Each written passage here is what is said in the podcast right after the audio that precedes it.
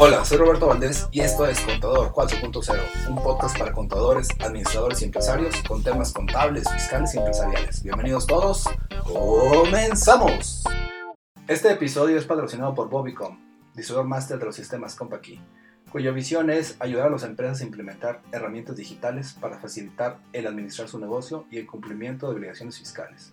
Para contactarlos, por favor, marca los teléfonos 844-488-3930 o 33. 844-488-3930 o 33. Al correo electrónico también puedes contactarlos con contacto arroba bobicon.net y al WhatsApp 844-103-5595. Hola, el día de hoy tocaremos el tema Historia de obligaciones fiscales digitales. La realidad es que la, contabilidad electrónica, la factura electrónica, la nómina timbrada ah, y otros temas fiscales han venido evolucionando desde el paso del tiempo. Hace tiempo desarrollé un blog donde hablé de estos temas y el tema que vamos a tocar el día de hoy, para empezar, es el tema de la factura electrónica. Obviamente la intención es que ustedes tengan información relacionada de cómo hemos llegado hasta lo que estamos el día de hoy, de dónde venimos, pues obviamente también incluso hacia dónde vamos. Eh, por, por, ahí en este caso en el blog platicábamos en su momento de que la historia de la factura electrónica pues viene incluso de la factura en papel. Yo recuerdo hace tiempo cuando empezábamos a hacer factura eh, tradicional, pues obviamente mucha gente usaba incluso la máquina de escribir para hacer factura electrónica, perdón, para hacer factura tradicional. Y obviamente cuando yo empecé con esto de la facturación, yo tenía dentro de mi máquina eh, un formatito que, que, imprimía facturas.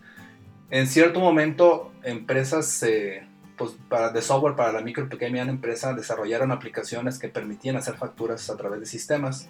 La intención real era que al final del día la información de la facturación se guardara en el sistema, tuvieran un, estado de cuenta, cuentas por cobrar, cosas por el estilo, pero que al final el sistema ayudara a imprimir al menos la factura. ¿Cómo operaba todo esto? Lógicamente eh, se mandaban pedir facturas eh, autorizadas, o en este caso eh, legales, se podría decir así, a través de, de impresores autorizados que ellos tenían una autorización por parte del SAT para poder imprimir facturas.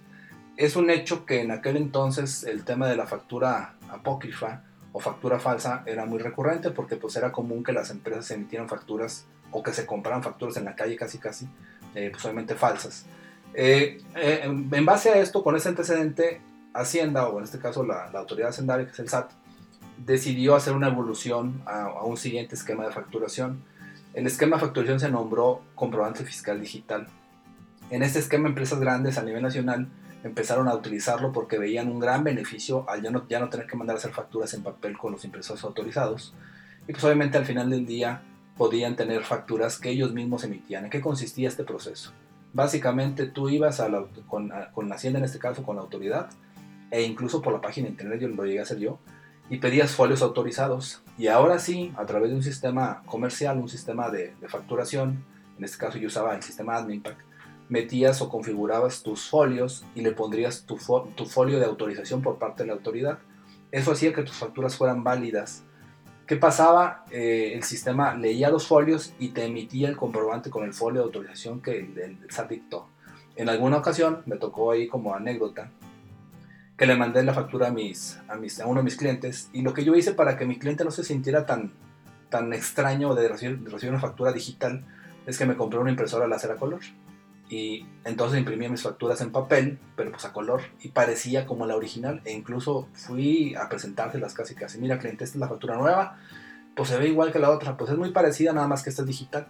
¿A qué te refieres? A que yo pido los folios y se las imprimo para que se vea bonita, nada más que pues imprimo a color para que no tengas tú como que inconveniente. Ah, pues muy padre. Entonces alguna vez me tocó que un cliente me pagó y me dice, oye Roberto, pues ya te pagué, ¿me puedes mandar la factura? Y pues ya te la mandé por correo. No, no, es que me mandaste la copia. ¿Cómo la copia? Sí, pues es que es en blanco y negro. No, no, no, es que acuérdate que ahora es como es comprobante fiscal digital, la factura lo que importa es, es el, el, folio fiscal que yo te, te, firmé ahí al, final, ¿verdad? Ah, es que yo pensé como no era color, que no era deducible. No, no, no, el comprobante fiscal digital así es como opera. La realidad es que no todos teníamos la infraestructura en su momento para hacerlo, y, pero la, realidad también es que Hacienda veía un gran beneficio en esto porque había más control sobre los contribuyentes y obviamente sobre la emisión de facturas apócrifas. En, en, lo paralelo entonces fue evolucionando una herramienta que el SAT denominó código de barras bidimensional, donde tú podías pedir un código de barras a la autoridad otra vez digital y ese, ese código mientras tú lo imprimieras dentro de tu comprobante le daba la validez oficial Y por último, eh, Hacienda creó un comprobante nuevo que se llamaba comprobante fiscal digital por Internet. Y en este caso ese comprobante pues, es el que está operando el día de hoy. Si nos ponemos en contexto, todo esto empezó en el 2005, cuando en este caso la factura electrónica fue autorizada por el SAT como un comprobante prácticamente único de validez oficial de un, de un, de un documento. El CFD, que se le denominaba antes, es el acrónimo de comprobante fiscal digital, y es representado por dos documentos, un XML y un PDF. La realidad es que para efectos fiscales el PDF solamente servía eh, de, impresión como que parecida a lo que estaba incluido en el XML, sin embargo no es el documento válido, el documento válido para efectos fiscales siempre fue el XML. Esa terminología ahorita la vamos a aclarar un poquito más adelante, al final de cuentas queremos que todos ustedes también entiendan de qué estamos hablando, y si no estás muy relacionado con temas de comprobantes fiscales, pues tal vez te, te extraña incluso, tal vez lo uses, pero no sepas qué significa XML. A finales del 2009, eh, Hacienda especificó la obligatoriedad de usar factura electrónica. En este caso reformó la ley y en junio del 2010, a través de una resolución miscelánea fiscal, define que será enero de 2011 la fecha en la que se inicie la factura electrónica. En el 2010 se modificó el artículo 29 del Código Fiscal de la Federación, donde se genera la posibilidad de emitir comprobantes fiscales digitales a partir de 2011 y esta es la opción de emitirlos por internet. Y el 3 de, 3 de septiembre del 2010 el SAT publicó en su portal un anteproyecto que permitía o que requería eh, la emisión de comprobantes a través de un anteproyecto que se llama Anexo 20. El Anexo 20, para los que todavía no lo, lo han ubicado, es el anexo que fundamenta la emisión de facturas electrónicas. En el anexo 20 viene todo lo necesario para que la autoridad o para que las personas puedan hacer factura electrónica. El problema con este anexo 20 es que no cualquier persona lo puede interpretar o leer. Entonces aquí nació una figura nueva que se llama proveedor autorizado de certificación, que es un PAC. ¿Qué pasa? Hacienda decía, quiero que todos hagan factura electrónica. Y casi todos los contribuyentes decían, no, pues no, yo no puedo decir, no tengo el conocimiento ni la experiencia necesaria para poder hacerlo. Es más, Hacienda, tú mismo no vas a poder. ¿A qué te refieres? A que cuando quieras hacer una declaración anual se te cae la página. O sea, somos muchos los contribuyentes a nivel nacional que requerimos hacer factura y tú me estás diciendo que el comprobante fiscal digital por internet requiere que cada vez que haga una factura me timbres el folio, pues eso implica entonces que tú me des el folio y ese folio pues no vas a tener la capacidad para dármelo. Entonces al crear los PACs, proveedores autorizados de certificación, lo que hizo la autoridad es que habilitó a terceras personas para que emitieran esos comprobantes en nombre de él. En este caso, eh, dándole seguimiento a la lógica de, de esto, recordar que veníamos del CFD, en este caso a partir de 2011 podríamos estar emitiendo CFD o CFDI, pero la tendencia de la autoridad es que cada CFDI fuera asignado folio por folio por parte de la autoridad, es decir, ya no le pedía un paquete de folios como comentamos al inicio. Ahora, ¿quieres timbrar? ¿Quieres hacer la factura? Sí, pídeme el folio. De uno por uno. La realidad es que parecía impráctico, pero los PACs hicieron que esto funcionara. Todo esto se estableció en el artículo 29 del Código Fiscal de la Federación, donde solamente se fundamenta lo que es la factura electrónica. A partir del 1 de enero de 2014 se genera la obligación de, emitir solamente CFDIs, es decir, que todas las empresas que tuvieran ingresos menores a 500 mil pesos eh, podían estar emitiendo CFD o CBB, como ya platicamos en código barra bidimensional. Hasta el 31 de marzo de 2014 era la posibilidad. De ahí en adelante ya no existía otro comprobante que no fuera el comprobante fiscal digital por Internet, que es el CFDI. Si les platico un poco de, de lo que pasó en, la empresa, en la empresa usábamos un sistema que se llama AdminPack y en 2008 empezamos a hacer factura electrónica. Cambiamos de la factura electrónica, perdón, de la factura tradicional electrónica a través del sistema del uso del AdminPack. En ese sistema, pues obviamente empezamos a hacer lo que era la factura en CFD. Eh, en ese inter estuvimos evolucionando para tratar de, de, emitir CFDIs como marcaba la ley y pues nada más ahí fundamentando esto. Eh, importante entender que un CFD o un CFDI se emparaba por dos documentos, el XML y el PDF. Mucha gente nunca entendió, o incluso sigue sin entender qué significa XML. El XML es un, es una, es un acrónimo de, de estas palabras. Extendable Markup Language, que si se traduce sería un lenguaje de mercado extensible o un lenguaje de marcas extensible. Es un metalenguaje que permite definir lenguajes de, de marcas de desarrollo que la realidad es que es un, es un lenguaje universal, así se le puede considerar. Entonces, si se dan cuenta, la factura electrónica ha evolucionado el papel, pasando a través del CBB, del CFD, y por último, el día de hoy, el CFDI. Lo más nuevo en factura electrónica es el complemento 3 o, la versión 3.3, que ya me permite incluso definir formas de pago, métodos de pago. Y obviamente lo más, más, más novedoso es la clasificación de productos y servicios en base al código del SAT, donde te dice el SAT, no hay cosa que tú vendas que yo no tenga clasificado en mis catálogos. Es decir, siempre que tú vendas algo tienes que decirme qué estás vendiendo o incluso qué estás comprando para ver si entran dentro, dentro de la razón de tu negocio. Por ejemplo, yo no puedo decir que soy una empresa que vende software y un día sin querer vender un tractor, porque no entra dentro de mi razón de negocio. Eso es lo que le da la certidumbre al SAT de que no estamos emitiendo facturas que se podrían decir apócrifas o que pues, al final de cuentas no cumplen con los requerimientos de la ley. De manera general, este es el tema de factura electrónica. La realidad es que es un tema que se puede ampliar tanto como ustedes quieran porque hay mucha historia y muchos temas relevantes relacionados. Si ustedes quieren, pueden preguntar aquí en, las notas de este episodio algunas preguntas dudas, técnicas, dudas técnicas que tengan. Los invitamos a que busquen este blog. Este blog lo escribí en el 2017. Eh, aquí lo vamos a dejar en, las notas del episodio también para que ustedes lo, lo relacionen y lo busquen. Ese tema es el tema de factura electrónica. Vamos ahora a cambiar al tema de comprobantes de pagos. En, el caso de comprobantes de pagos y pagos en parcialidades, el 1 de julio del 2012, fíjense chavos, qué importante esto. Desde el 2012 nace la obligación de emitir comprobantes de pagos cuando se, se hagan eh, un pago en parcialidades. Es decir, oye Roberto, es que eh, emití una factura eh, y esa factura no fue pagada de contado. Es más, la emití como que si fuera pago parcial. Es decir, me la pagan ahorita una parcialidad y más adelante otra. La ley decía en el artículo 29, fracción séptima del Código Fiscal de la Federación, que era necesario emitir un complemento adicional de ingreso por ese, ese ingreso que se tenía posterior.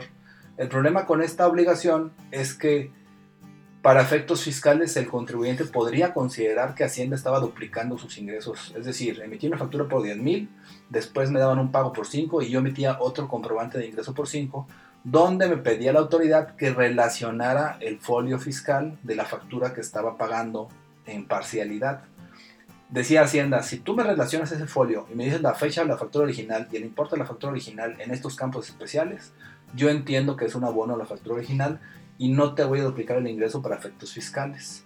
Sin embargo, mucha gente tenía el temor de que sí lo hiciera y por ende dejaron, bueno, nunca lo hicieron. Yo de mis clientes solamente llegué a conocer a una empresa que tenía facturas muy importantes en cuanto a importes, que decía Roberto, es que yo no puedo dejar de hacerlo la ley dice que si no lo hago estoy cayendo pues, en, desacuerdo con lo que ellos piden, entonces tengo que hacerlo y lo hacían. Es el único cliente que yo sabía que lo hacían. Entonces básicamente el tema era eh, hacer una emisión de un comprobante adicional para que al final de cuentas informáramos a la autoridad del pago. Este tema de comprobantes de pagos y parcialidades, yo tomé un poco de risa porque es un tema que evolucionó. Tanto lo quería la autoridad que hace uno o dos años atrás empezó el tema nuevo que se llama REP. Todos ustedes deben de, saber qué es un REP, para los que no lo sepan, es un recibo electrónico de pagos, donde se derogó el artículo 29 de la fracción séptima del Código Fiscal de la, Federación y se fundamentó ahora la necesidad de emitir un comprobante de pagos, donde decía la autoridad, hay dos formas de que te puede pagar un contribuyente. Paga una una sola exhibición, es decir, de contado, y hablamos de, efectivo, tarjeta cheque, lo que sea, eh, o pago en parcialidades. Y el pago parcial casi siempre se puede considerar que es un pago diferido, es decir, que te lo van a pagar hoy una parte y tal vez otras tantas más adelante. Y dice la autoridad, siempre que una factura sea en PPD, que es pago parcial diferido, implica que tú emitas un comprobante adicional que compruebe ese ingreso. Y ese comprobante adicional ya no es un ingreso como tal, es un ingreso de pago, es decir, el tipo de comprobante fiscal digital que se emite es un comprobante de pago. Entonces, si la mecánica anterior no te gustaba porque antes pensabas que estabas duplicando ingresos, ahora con este nuevo eh, CFD que se llama eh, complemento de pago, comprobante de pago, ya no estás duplicando ingresos, simplemente estás diciendo la ley cuando estás eh, recibiendo el flujo de efectivo. Si se dan cuenta entonces, hay dos formas que la autoridad tiene para saber cuándo entra dinero a tu empresa. Si tú le pones en una factura electrónica que el pago fue en una sola, exhibición, significa de forma natural que ya fue pagada. Si tú le pones en una, en una factura que el pago es parcial o diferido, significa que entonces te lo van a pagar después. ¿Cuándo? Cuando tú emitas el REP. Es decir, Al emitir el REP, le estás diciendo a la autoridad, ya me pagaron. La tendencia y la realidad es que cada vez que tú quieras pagar impuestos, Hacienda se fija en tus flujos en base a esto que estamos platicando. Es decir, dice Hacienda, me vas a pagar eh, el impuesto del, ingreso sobre el IVA, sobre el ICR, cuando yo vea que tu factura dice que fue una sola exhibición, más las que tú dijiste que emitiste un REP, que es el, pago en parcialidades. La realidad del REP el día de hoy es que no todas las empresas lo, emiten. Sin embargo, siempre se ha hablado de que cuando se emite un REP, eh, la gente tiene un comprobante, en este caso tu cliente, del flujo de efectivo y le da certidumbre a la operación. Entonces es común que ciertos clientes te exijan el REP. No todos lo hacen el día de hoy, sin embargo es un tema que está evolucionando. Entonces, por ende, el tema de comprobantes fiscales, eh, estamos viendo cómo ha evolucionado desde el 2012 hasta el día de hoy que ya estamos emitiendo REPs. Hasta aquí el tema de comprobantes eh, o complementos de pago. Obviamente los invito a leer el blog este blog está, eh, fue emitido en 2017, donde apenas estaban haciendo el tema de, del pago en parcialidades. Eh, los invito a que lo lean. Si tienen alguna duda, pues obviamente no duden en preguntarnos aquí en las notas del episodio. Vamos a seguir con un siguiente tema que se denomina nómina digital o nómina timbrada. En este caso, el timbrado de nóminas, para hacer esto, eh, Hacienda modificó el artículo 29 del Código Fiscal de la Federación en la fracción número 5, así como la ley del ICR en el artículo 99 donde se dio origen a un nuevo XSD importante. El XSD es, es la base, es el esqueleto que utiliza la autoridad para emitir XMLs o que se utiliza por parte de las empresas para emitir XMLs. Siempre que Hacienda hace un cambio importante fiscal, modifica o crea un XSD. En este caso, en este artículo nace el XSD de nómina. Eh, básicamente lo que se incluía aquí era un complemento especial que se llamaba o se denominó recibo de pago de nóminas y en este caso inicia la obligación a partir del 1 de enero de 2014 con la versión 1.1 del complemento de nóminas. Al igual que en factura electrónica decía la autoridad que si tenías ingresos menores a 500 mil pesos podías extender el plazo hasta el 31 de marzo de 2014.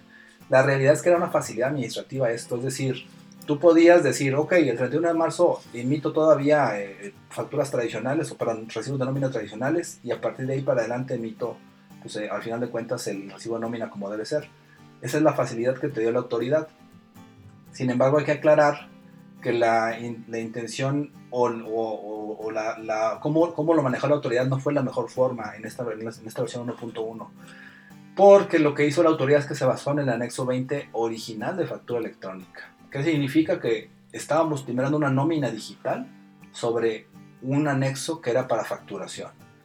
¿Qué implicaciones tiene esto? Que cuando timbrábamos una nómina y teníamos, por ejemplo, un descuento de Infonavit o de, Seguridad Social, decía la autoridad, ¿por dónde pongo ese campo? Pues donde más se parezca y teníamos un campo de factura que se llama descuentos, ahí lo, metía, ahí lo metía. Oye, ¿qué onda con la rotación de ICR? Pues no tenemos un campo como tal de ICR, pues vamos a meterlo aquí en este apartado. Y se metía en el apartado de retenciones dentro de la factura. Entonces usábamos un formato de facturación para emitir nóminas, algo que pues, obviamente no era nada práctico. Eh, en este caso, en este sentido, hubo, otra evolución, donde Hacienda emitió o, generó un nuevo complemento de pago. El complemento de pago nuevo ya lo que hace es que ahora sí tiene los campos especiales y específicos relacionados con la nómina, donde ahora tenemos una nómina original, donde tenemos campos muy reales relacionados con con las percepciones, deducciones e incluso otras percepciones que el trabajador tiene. Eh, como se han dado cuenta entonces, eh, en lo que llevamos hasta el momento, Hacienda está controlando a través de comprobantes fiscales digitales los ingresos, que son los comprobantes de, de facturación, el flujo de efectivo a través del comprobante de pago, que es el REP, y ahora el gasto a través de la nómina digital. La intención de la autoridad es que la tendencia es que sea todo digital. Y por eso este podcast es denominado Contador 4.0, porque ya es un contador que está en la era digital, donde la realidad es que el, papel deja de tener un, papel relevante, o válgame la, redundancia.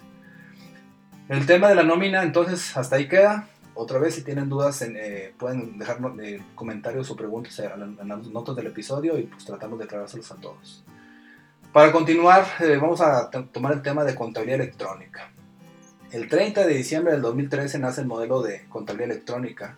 Se fundamenta en el artículo 28, fracción tercera y cuarta del Código Fiscal de la Federación, donde se determina que inicia la obligación de hacer contabilidad electrónica a partir del 1 de julio de 2014 y que se prorrogó después hasta el 2015 para personas físicas y morales que tuvieran ingresos superiores, que no tuvieran ingresos superiores a 4 millones de pesos.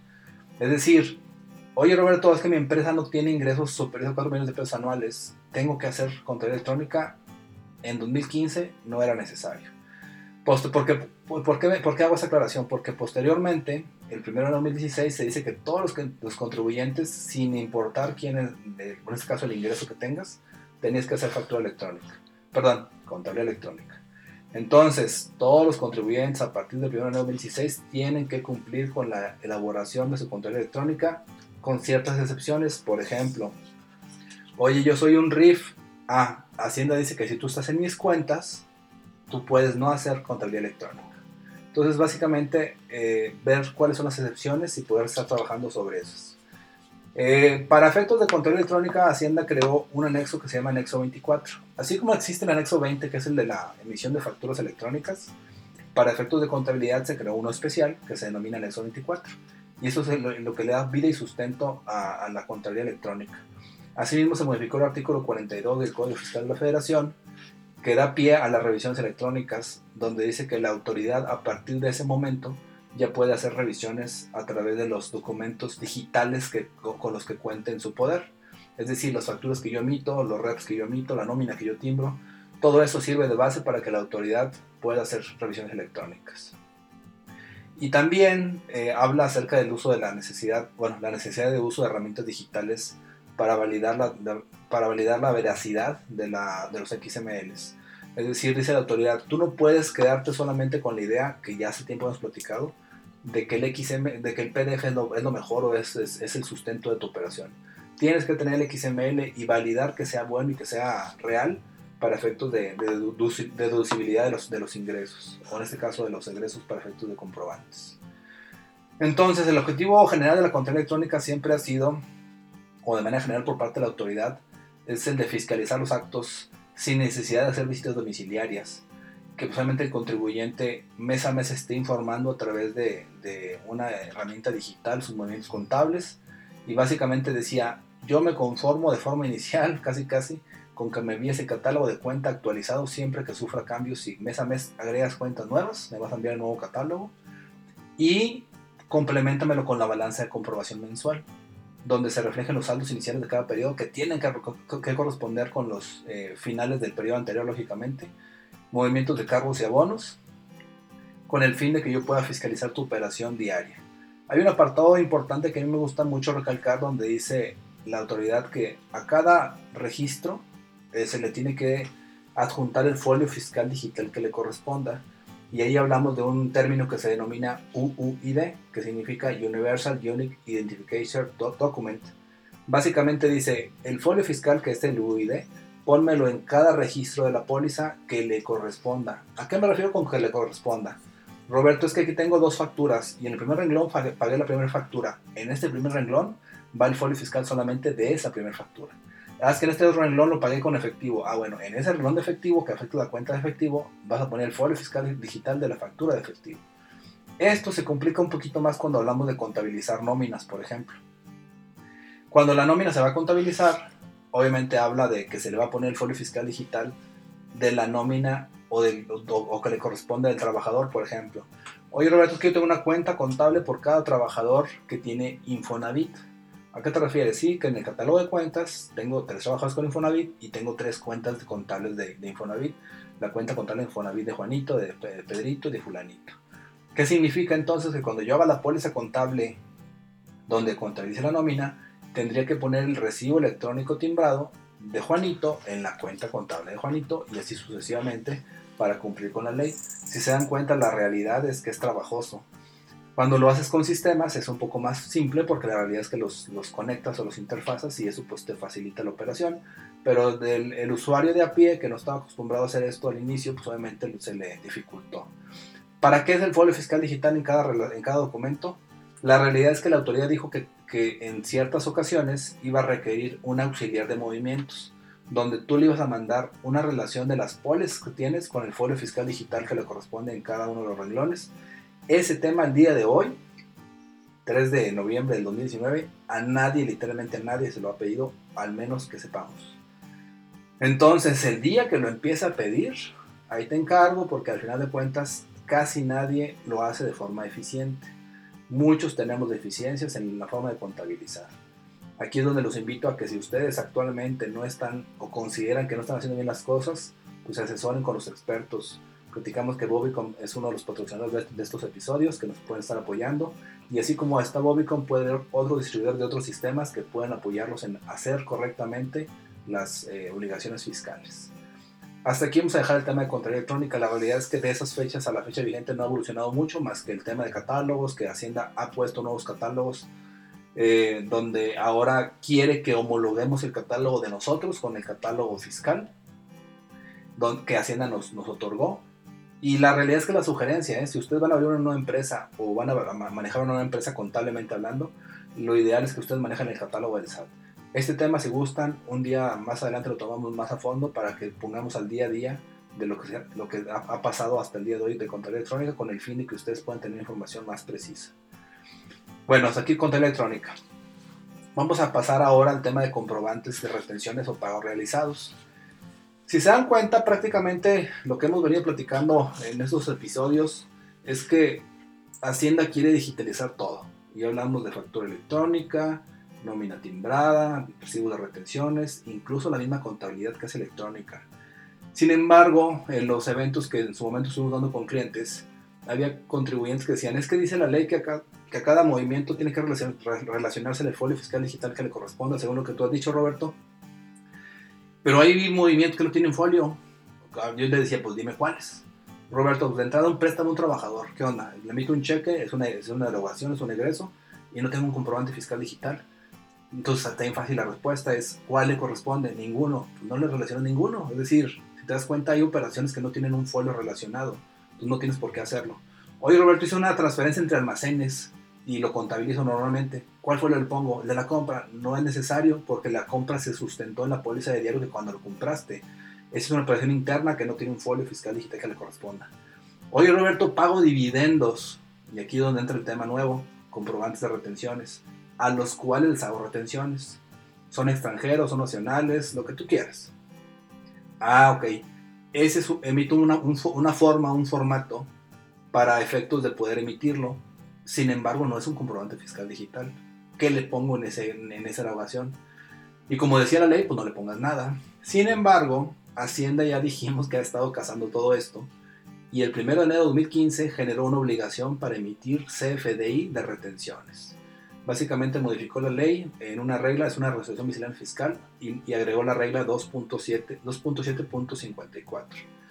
Eh, ¿En qué consiste esta? Dice que para amparar los, eh, la entrega de dividendos se tiene que emitir un comprobante fiscal digital que pues obviamente tenga los complementos necesarios para poder amparar las operaciones. Así como surgió este CFDI de dividendos, surgieron 25 complementos adicionales que no existían. Básicamente lo que quería la autoridad o lo que quiere es que no haya una operación contable que no tenga un CFDI que ampare dicha operación. Ya hablamos de las obvias que se pueden excluir, por ejemplo, como el traspaso de entre cuentas, eh, bueno, el traspaso entre cuentas propias puede tener incluso un XML si el banco no lo, no lo emite. Pero hablamos, por ejemplo, del traspaso de, de los inventarios entre eh, almacenes, por ejemplo, podrían no tener un. Un complemento. La realidad es que la, todos los documentos se podrían digitalizar en algún, de, algún, de algún modo en algún momento. Entonces, de manera general, vamos a, ver cómo queda este, este resumen. Eh, según los antecedentes, hemos visto que, que, Hacienda, pues obviamente ha querido digitalizar todos los procesos empresariales y que, pues obviamente, esos procesos que siempre van enfocados o les pegan mucho a la micro, pequeña y mediana empresa. ¿Por qué? Porque al final de cuentas son los que muchas veces no cuentan con los recursos necesarios para poder hacer los cambios fiscales.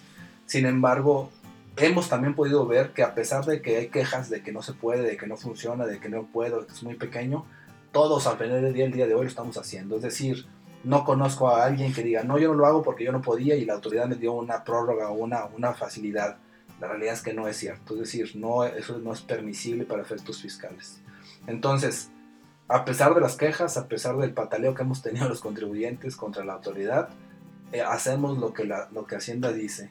En alguna plática fiscal que tuvimos, decía el, un, abogado, de hecho, que nos dio la plática, decía, pues hay una diferencia importante entre el contador y entre el abogado, porque el contador, cuando hay un cambio fiscal, dice, pues dime cómo, es decir, dame las, las, las normas, los complementos, los sustentos de cómo lo tengo que hacer y el abogado, en lugar de decir cómo, es dime por qué. Es decir, ¿por qué yo tengo que hacer esto?